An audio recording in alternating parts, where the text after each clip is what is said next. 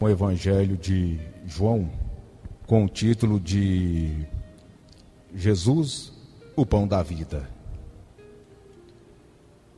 A multidão encontrou Jesus no outro lado do lago. Mestre, quando é que o Senhor chegou aqui? Perguntaram eles. Jesus respondeu: Na verdade, vocês estão me procurando porque comeram os pães e ficaram satisfeitos, e não porque entenderam os meus milagres. Não trabalhem pela comida que se estraga, mas pela comida que dura para a vida eterna. O Filho do Homem dará esta comida a vocês, porque Deus, o Pai, deu provas de que ele tem autoridade. O que é que Deus quer que a gente faça? Perguntaram eles. Que creiam naquele que ele enviou. Respondeu Jesus. Eles disseram: Que milagre o Senhor vai fazer para a gente ver e crer? Que é que o Senhor pode fazer? Os nossos antepassados comeram o maná no deserto, como diz as Escrituras Sagradas. Ele deu o pão do céu para eles comerem. Jesus falou: de fato, não foi o pão do céu que Moisés deu a vocês, pois o verdadeiro pão do céu é meu Pai quem dá. Porque o pão que Deus dá é aquele que desce do céu e dá a vida ao mundo. Senhor, dê sempre desse pão para nós, pediram eles. Jesus respondeu: Eu sou o pão da vida. Quem vem a mim nunca ficará com fome, e quem crê em mim nunca mais terá sede. Eu li este trecho do Evangelho, mas com o objetivo principal, devido ao Evangelho que antecede, o, o trecho do Evangelho que antecedesse a esse. Esse aqui foi João, do capítulo 6, do versículo 25 a 36. Só que eu li ele por causa do Evangelho também de João, do versículo 6 ao 14. E nós vamos desenvolver um, um ponto de vista espiritual sobre esses evangelhos. Na verdade, esse evangelho que eu acabei de ler é a sequência desse outro que eu acabei de citar. Porque esse outro que eu acabei de citar, ele contava a história de que Jesus estava com os discípulos às margens do lago da Galileia. E então Jesus olhou à sua volta e viu uma multidão de mais de cinco mil homens. Um fato que chama atenção. Jesus olhou em volta e viu uma multidão de cinco mil homens. Para você ver uma multidão deste tamanho, não precisa olhar em volta, você percebe ela a longa distância, né? já estaria sendo percebida. Então isso nos leva ao entendimento de que esta multidão era de espíritos desencarnados.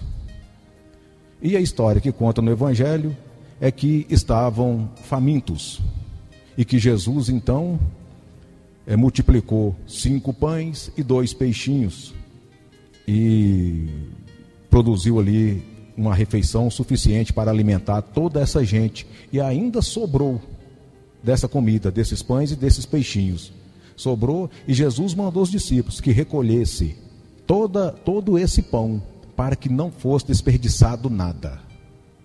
Recolheu, não falou para onde, nem por que foi recolhido, nem o que foi feito com essas sobras. E depois diz que Jesus pediu para que eles se sentassem a uma grama, porque ali perto havia muita grama. O que de fato nos faz pensar que existe uma incoerência. Isso era uma região de deserto. O lago da Galiléia era pedra e areia. Então, como poderia haver muito, muita grama neste local? Isso do ponto de vista dos encarnados. Mas do ponto de vista espiritual, o que mais poderia ter ali? Né? Ainda não podemos nem imaginar o que poderia existir na dimensão espiritual. Assim como esses cinco mil homens nós entendemos, podemos entender que eram espíritos sofredores, que estavam ali necessitados e querendo. Por isso que na sequência eu li esse evangelho que vocês ouviram, né, que de fato A verdadeira comida, o que alimenta de fato, é o pão que Deus dá. Então, quem deu esse pão, quem deu esse alimento, foi Deus. E isso nos leva a quê? Que não houve nada de pão. Foi apenas para simbolizar e exemplificar algo que foi feito. Mas nós entendemos que pão é esse. Isso é energia curadora. Energia que revitaliza, cura e dá força para o espírito continuar a sua jornada. Ele mesmo diz que quem dá o pão, a comida, o alimento eterno era era Deus. E que quem comesse desse pão nunca mais teria fome. Na verdade, para nós, o nosso corpo físico, isso não existe. Precisamos de alimento constantemente, mas um espírito que é alimentado com o poder, com a força de Deus, nunca mais terá sede. A cura desobsessiva se processa através deste fato. Só mas Adão, por que, que então que Jesus no Evangelho não foi claro? Por que, que ele não nos ensinou tudo isso já de maneira direta? Seria tão mais fácil para nós. Talvez a humanidade não tivesse errado tanto se Jesus tivesse sido mais específico, explicando mais ou menos como você nos explica agora. Meus irmãos, outros trechos do Evangelho, os apóstolos perguntaram a Jesus por que, que é que ele falava com as pessoas usando comparações. E Jesus disse: A vocês Deus mostra o reino dos céus, porque vocês têm olhos para enxergar e ver. Ouvem, não, escutam e ouvem. Isso mostra que os discípulos via as realizações do mundo espiritual. Então, para os discípulos, Jesus não falava em comparações, mas para as pessoas sim. Até hoje, nos dias de hoje, nos dias atuais, né, em um país de maioria cristã, como é o Brasil, né, que não tem leis rígidas quanto à religião, existe grande liberdade. Mesmo assim, né, a nossa sociedade tem dificuldade em compreender o Evangelho, em compreender o que Jesus ensinava, o que ele tentava nos mostrar, que tudo o que nos acontece parte do mundo espiritual. Imagina naquela época, com a cultura que aquele povo tinha naquela época, ainda mais que viviam as leis de Moisés, viviam as leis de Abraão, né, e, e outros profetas do Antigo Testamento, em que se você simplesmente citasse é, um, um Deus de uma outra religião, você poderia ser apedrejado e morto ali mesmo. Então o trabalho de Jesus era muito difícil. Jamais ele poderia chegar e dizer a verdade do mundo espiritual como nós temos a liberdade de dizer hoje. Então ele não tinha opção senão usar comparações e parábolas. E ficava muito feliz quando alguém entendia o que ele queria dizer. Como, por exemplo, a passagem do centurião romano, em que ele curou o empregado centurião romano. Que o centurião romano entendeu que Jesus não estava sozinho, havia uma multidão de espíritos que o acompanhava. Por isso que ele diz para Jesus uma frase que eu gosto muito: Mestre, assim como o Senhor, eu também estou debaixo de autoridade de oficiais superiores. E tenho os meus soldados, os meus empregados que fazem o que eu digo. Então existia ali espíritos que obedeciam e atendiam às ordens de Jesus. Então, no final, o oficial romano disse: Dê apenas uma ordem e o meu empregado ficará bom. Jesus mesmo não fez nada. Quem fez foi outros espíritos de luz que o acompanhavam, que foi lá na casa oficial romano e fez um trabalho técnico de manipulação de energias e, e causou ali uma cura desobsessiva para o seu empregado. E então ele ficou bom. Então tudo isso que aconteceu no Evangelho é simplesmente para nós analisarmos e entendermos que não vivemos sozinhos neste universo, existem outras dimensões. E essas dimensões é quem ditam o que realmente nós somos, o que nos acontece. Tudo que acontece em nossa vida física hoje parte do espiritual, tem origem no mundo espiritual. Seja por decisão dos mestres superiores, seja relacionado ao nosso karma. Só para nós entendermos sobre o ponto de vista espiritual. Outro dia, é, eu considero que foi uma sorte, porque foi em um acaso que eu ouvi o mestre Sanat se referindo a uma outra pessoa que estava ao meu lado. Que tudo parte do ponto de vista de quem está analisando o fato. Para começar, hoje nós falamos o seguinte: ah, o meu espírito é isso, o meu espírito é aquilo, eu vou fazer isso para o meu espírito. Meus irmãos, na verdade nós não temos espíritos. Não podemos falar o meu espírito. Na verdade, tem que ver a decrescência. Do nosso ponto de vista, é o meu espírito.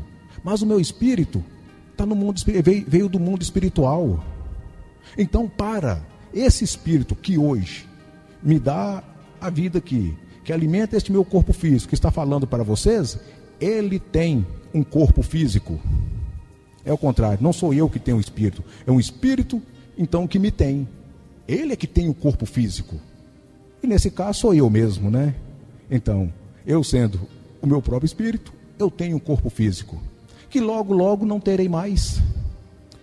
Apenas está comigo. Eu estou com um corpo físico. Então, o ponto de vista do mundo espiritual é que deve prevalecer. Pois tudo que nós vivemos, tudo que nós participamos, os nossos erros, os nossos acertos, os nossos desejos, as nossas vontades, se é produtivo, se, se não é produtivo, se é ruim ou bom, parte do mundo espiritual. E os reflexos de tudo isso também estarão concentrados no mundo espiritual.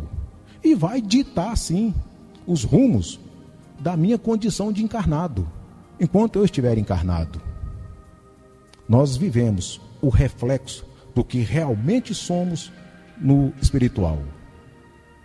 Mas isso aqui que estou citando aqui, aqui é só para a gente poder entender que, primeiramente, na, na hierarquia da, da ordem natural das coisas, parte primeiro, tem origem no mundo espiritual e não no mundo físico. Nós estamos aqui para viver as influências do mundo espiritual. Estamos aqui para aprendermos a viver em sociedade, para despertar em nós algo que não tínhamos quando éramos espíritos puros. Vejam bem, quando fomos criados por Deus, nós não, não conhecíamos a necessidade de ter que disputar o espaço com ninguém, não conhecíamos a dor, não sabíamos o que era fome, não sabíamos o que, se, se pelo menos existia alguém que sofria de alguma maneira, porque tudo era puro, tudo era lindo, tudo era maravilhoso. Ninguém tinha preocupação, não tinha obrigação com nada. Um mundo de luz. Éramos bons? Não. Apenas não conhecíamos a maldade, não conhecíamos o ciúme, a inveja, a traição, a desonestidade. Não conhecíamos nada disso. Então, como poderia Deus confiar em nossa bondade? Para isso, por isso, fomos colocados para vivermos em sociedade, vivermos em grupo, enfrentar e vencer os, as, a nossa própria natureza. E para isso, foi, nos foi colocado em dificuldades. Nós tivemos em dificuldades em todos os sentidos, não só financeira, mas também afetiva, tudo, várias motivações que é natural para nós. Então, tivemos que disputar a atenção de outras pessoas, disputar carinho, disputar bens materiais, e para isso surgiu mentiras, vaidades, enganações, roubos, assassinatos, o que é comum em nossa natureza, em nossa sociedade. Para aí sim vencermos todas essas dificuldades, vencermos as nossas fraquezas, e depois que você passou por tudo isso, superou todas as dificuldades, reajustou com o que precisava ser reajustado, concluiu o que precisava ser feito, voltou para o mundo de luz. Né? O nosso espírito então perdeu este corpo físico. Então o espírito não tinha mais um corpo físico. Não é o corpo físico que perdeu o espírito. O espírito perdeu o corpo físico, atingiu o padrão vibratório suficiente, foi para o mundo de luz.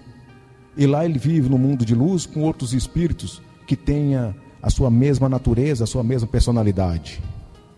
Se ele chegou no mundo de luz, este sim é um espírito bondoso, é um espírito evoluído.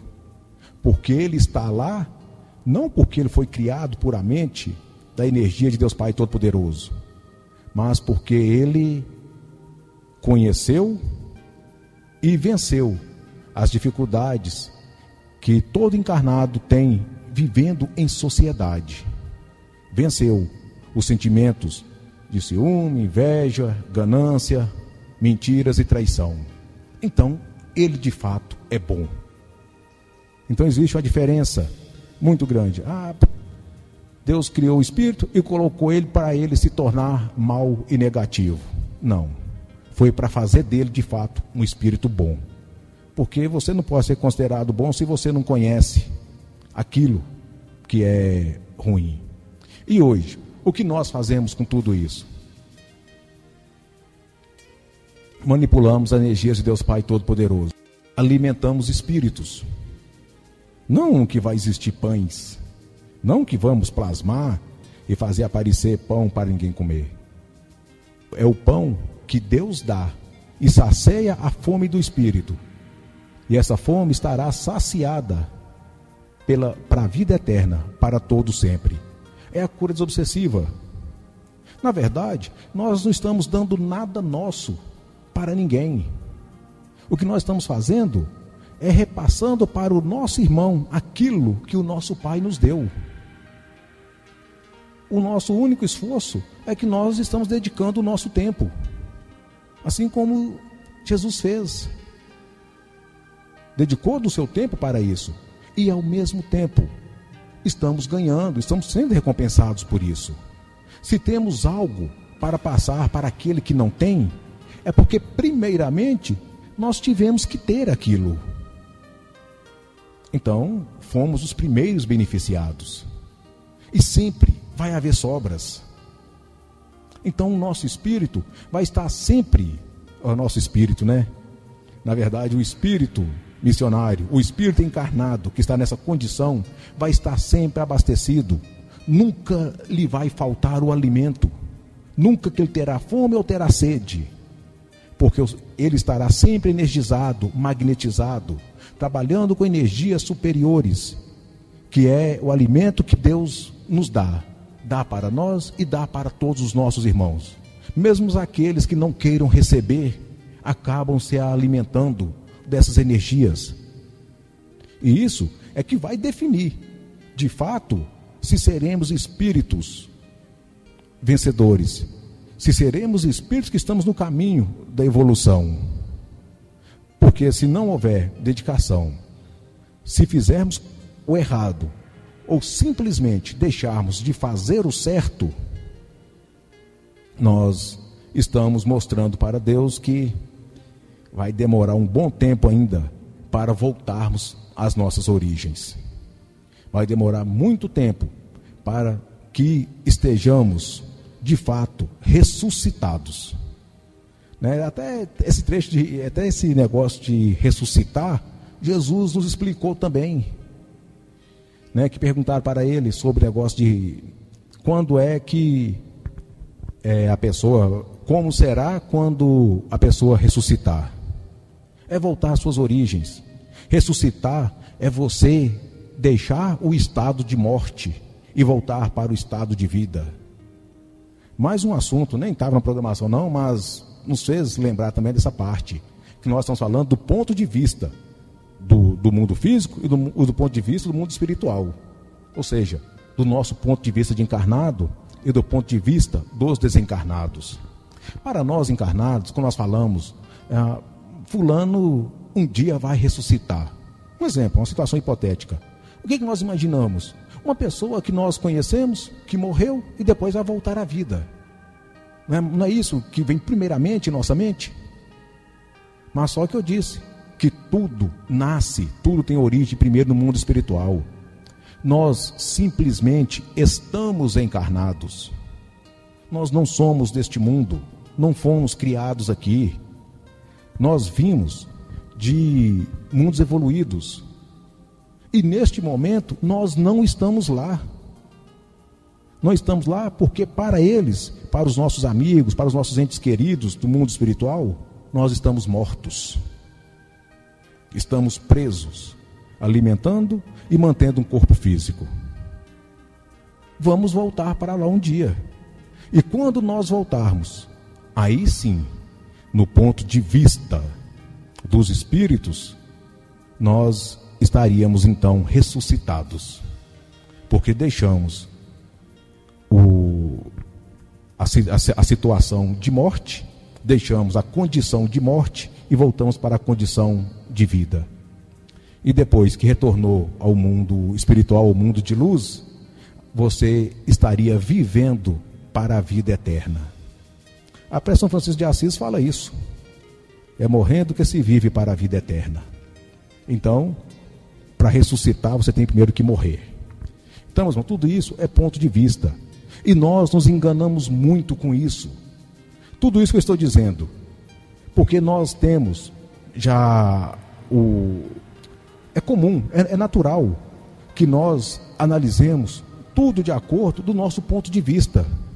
Pois é nós que estamos aqui encarnados agora. É nós que estamos lutando pelo nosso espaço na, na sociedade, pelo nosso espaço na, nas nossas conquistas, seja ela é, no estudo, no trabalho, na família, em tudo. Então nós temos natural que tenhamos esse ponto de vista. Mas na verdade, como somos espiritualistas, somos médios. No, médios vem do latim, quer dizer meio. Somos pessoas do meio. Então nós vivemos simultaneamente no mundo físico e no mundo espiritual. Por quê? Trabalhamos com espíritos de luz. Somos alimentados por energias que vêm direto de Deus Pai Todo-Poderoso e manipulamos essas mesmas energias para outras pessoas.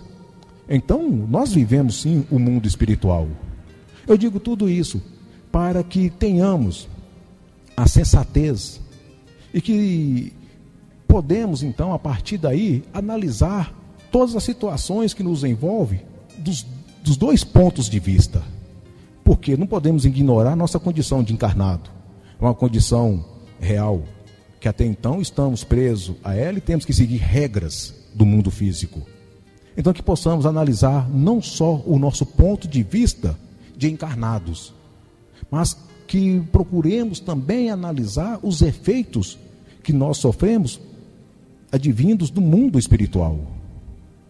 Tenho certeza que a partir do momento que nós nos educarmos e passarmos a analisar isso com mais frequência, eu sei que para começar agora, teria que ter um exercício, né? e, a, e a perfeição venha com a prática. E para que se tenha prática, tem que se fazer exercícios. Aos poucos, nós vamos nos adaptando, vamos fazer com que seja é, comum em nossa vida, em nossas atitudes, sempre procurarmos também analisar o ponto de vista do espírito, o ponto de vista espiritual. Assim, meus irmãos, acredito eu que as nossas decisões serão mais centradas. As nossas ações diárias, que seja no trabalho, na família, em tudo, seja o que for que estivermos fazendo, teremos mais sucesso. Será mais fácil para nós nos conduzir e também conduzir a outros que por algum motivo pode se espelhar em nós. E digo a vocês, muitos se espelham sim em nós. Porque as pessoas sabem quem somos. Então, o que nós falamos, as nossas atitudes, até o nosso jeito de comportar na rua, no trânsito, é avaliado por aqueles que nos conhecem, por aqueles que sabem quem somos. Então, de qualquer maneira, mesmo que não soubessem, mesmo que ninguém tivesse a mínima ideia de quem somos, existe aí agora o mais importante: nós sabemos quem nós somos. E nós sabemos o que nós fazemos e sabemos principalmente o que nós representamos aqui na terra. Representamos a força de Deus Pai Todo-Poderoso. Então isso nos obriga então a ter posturas dignas dessa representatividade. Porque senão não teríamos moral para falar de cura obsessiva. Não teria validade nenhuma tudo aquilo que nós fazemos. Parte primeiramente, é claro, da nossa conduta e entender o que nós estamos fazendo. Primeiramente, é ser é ter a confiança dos nossos mentores, é ter a confiança de Deus Pai Todo-Poderoso para continuarmos representando o seu poder. Representamos arcanjos, mestres da luz. Então, temos que buscar, então, agir com o ponto de vista deles. Numa situação como essa, como o mestre Assis agiria? Como o meu ministro, como a, como a minha missionária agiria. Isso, meus irmãos, vai fazer com que sejamos valiosos aos olhos da espiritualidade maior. E as nossas recompensas no, nos céus seriam cada vez mais valiosas. Né? E como sempre diz o Evangelho, nós estamos falando muito hoje do Evangelho porque hoje nós estamos analisando o ponto de vista né, que nós é, acreditamos que seja pelo menos o mais próximo possível daquilo que nós podemos entender do que Jesus queria nos ensinar. E ele deixou vários exemplos. Não aprendemos, talvez por nossa conveniência, ou talvez pela limitação de avaliar tudo pelo nosso ponto de vista. Que é o seguinte: nós valemos pelo que nós produzimos. É igual a história das dez moedas de ouro. Aquele que tem muito, muito mais ainda lhe será dado. E aquele que tem pouco, até o pouco que ele tem, lhe será tirado. Mas como é que eu conquisto alguma coisa? É com trabalho, é com atitude. Nós não estamos falando de moedas, estamos falando de confiança e de sermos, de fato, produtivos naquilo que nós fazemos. Pois temos uma missão. Temos um compromisso com os nossos mentores. Os nossos mentores têm um compromisso com os ministros de Deus, com o Mestre Assis, com o nosso Senhor Jesus Cristo, que também tem um compromisso com Deus Pai Todo-Poderoso. E assim existe uma hierarquia. E não pense que os ministros, que os mestres da luz não são cobrados pelo nosso Senhor Jesus Cristo. Assim como nós também somos cobrados pelos nossos mentores.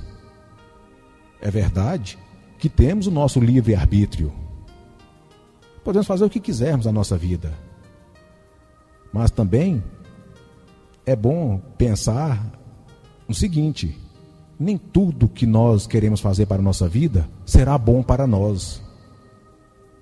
Não é porque temos o direito de escolha que qualquer coisa que escolhermos seria bom. Não é. Então, se você tem o desejo de evoluir, deve o espírito conduzir o seu corpo físico, conduzir a sua personalidade a mais acertos do que erros. Porque no final das contas, tudo será colocado em uma balança. E se aquilo que você fez de errado, de mal, pesar mais do que o que você fez de bom, então você está regredindo na sua evolução, você está andando para trás. E com certeza, isso vai refletir em prejuízo na sua vida futura, na sua existência futura, na existência do espírito. Porque nós nem falamos tanto do corpo físico, porque breve, muito breve, ele vai perder a sua utilidade e vai ficar na terra. E o espírito com saldo, com saldo de tudo que ele fez durante esta breve encarnação que teve. Agora, é no apurar esse saldo é que será conhecido se ele tem produtividade ou se ele tem prejuízos na sua história. E assim nós vamos galgando a nossa evolução. E assim nós vamos nos tornando espíritos cada vez mais práticos, entendedores e seríamos, podemos chamar de dinâmicos. Poderíamos chamar de que somos é, profissionais entre o bem e o mal, em fazer aquilo que é certo, em fazer aquilo que é ruim, conhecer o negativo e o positivo. Agora, é a sua natureza, as suas tendências, os seus desejos é que vai lhe vincular mais em um ou em outro. Às vezes nós ouvimos muito dizer: ah, os opostos se atraem. Talvez seja no ponto de vista do encarnado, mas no ponto de vista do espírito é ao contrário. Nós nos atraímos é pela afinidade. Se você é negativo, mentiroso, ciumento, covarde, ladrão, você não vai se envolver e nem vai ser atraído pelas energias divinas. Você vai atrair, você, você, você será atraído pela energia de covardes e ladrões. Então, meus irmãos, não existe este negócio. Ah, quando eu morrer, eu vou para o céu. Não. Quando você morrer, você vai para um mundo em que a afinidade dos espíritos que estão naquele mundo são equivalentes às suas. Não existe um porteiro dizendo: você vai para o céu, você vai para o submundo. Não existe isso. Desencarnou, você vai para o mundo onde todos que ali estão se parecem com você em, em natureza, em personalidade. Que passemos então a analisar como se estivéssemos olhando do mundo espiritual para o mundo físico e, e entendermos que nós somos todos passageiros nesta terra. Daqui nós não levaremos nada, senão o saldo dos nossos atos e das nossas atitudes. Agora, se esse saldo será bom ou ruim, vai depender daquilo que nós fizemos e também da qualidade do que fizemos.